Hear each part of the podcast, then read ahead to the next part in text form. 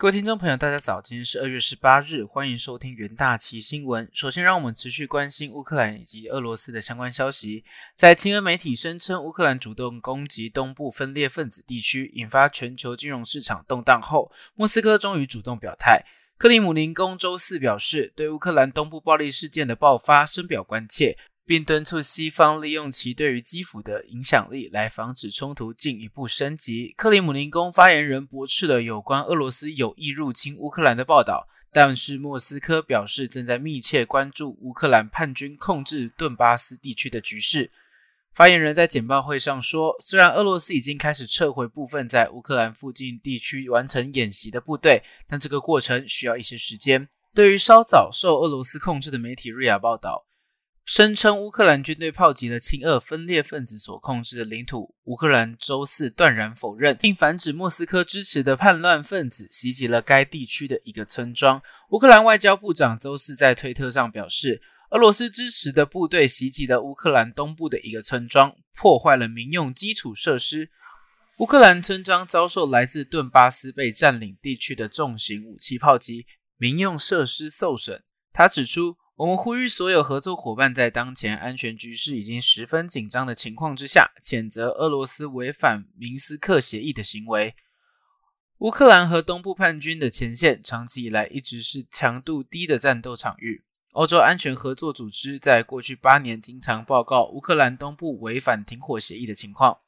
美国在周三警告，莫斯科可能会利用相关乌克兰的冲突作为入侵该国的借口。再来，让我们关心原油的相关消息。布兰特原油及其现货价格突破每桶一百美元，可能进一步上涨。作为全球最重要的油价指数，布兰特原油的及其现货价在周三突破每桶一百元的大关，为二零一四年来首见。根据标普全球普氏能源资讯，北海交易的及其现货价格在周三涨至每桶一百点八零美元。及其现货布兰特原油是炼油厂等现货买家愿意支付的基准价格，各种品级的原油皆依据此数字设定不同的价格。这是复杂的石油衍生品的评估基准，也是每日数百万桶现货原油交易的基础。及其现货价反映的价格比期货市场更加立即，显示贸易商愿意支付高价以确保实体原油，并交付给炼油厂。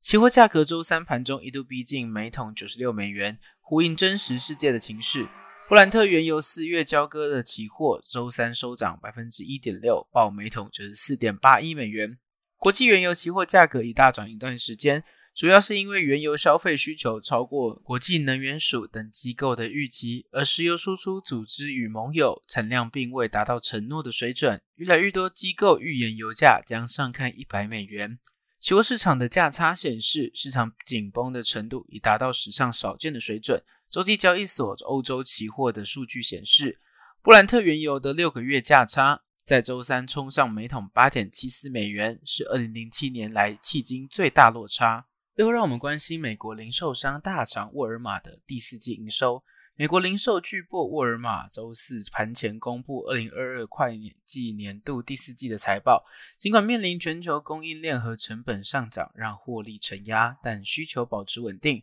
沃尔玛仍缴出亮眼的成绩，营收获利均优于分析师预估，且看好全年或获利成长。沃尔玛表示将把股息提高零点零一美元至每股零点五六美元。并表示计划在二零二三年会计年度回购一百亿美元的股票。沃尔玛财务长在受访时候表示，由于通膨推高肉类以及其他食品成本，公司正在密切注意价格差距，并表示这种环境能发挥公司优势。指出公司的总销量正在不断成长，客流量增加百分之三点一，且在食品杂货领域市场占比也有所增加。此外，沃尔玛第四季供应链成本比原本计划高出四亿美元。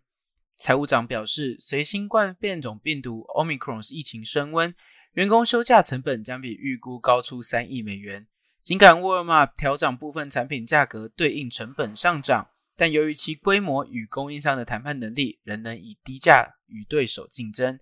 有助于其在食品、杂货等相关领域获得市占。然而，沃尔玛为降低供应链影响，投入大量资金承租货轮，加快物流，使其天天低价的策略成本越来越高。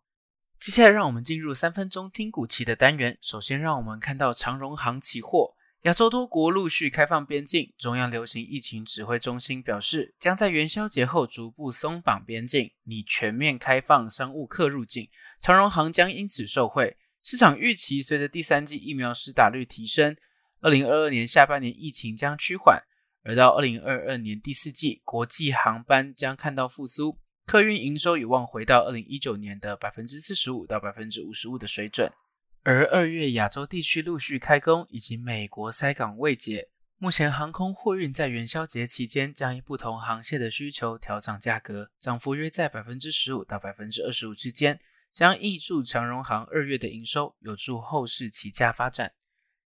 接下来让我们关心华通期货。华通受惠于 HDI 需求畅旺，价动率维持高档，订单能见度达三到四个月。苹果以及非苹果手机销售畅旺，元月营收超过六十亿元，远优于预期，年增率则超过百分之二十六。二零二二年第一季渴望淡季不淡。华通二零二一年为美系手机电池管理模组及穿戴式产品主要软板供应商，二零二二年有望取得其他手机和汽车厂的订单。此外，华通为满足客户对于高阶 HDI 的需求，将提高二零二二年的资本支出到六十至七十亿元，扩充 HDI 和软板的产能百分之十到百分之十五，营收有望逐季走扬。最后，让我们来看到南亚科期货低润合约价格在二零二二年第一季的跌幅持续收敛。从供给面观察，低润的供给成长主要来自于制程萎缩，投片量增加有限。在需求面上，高速运算、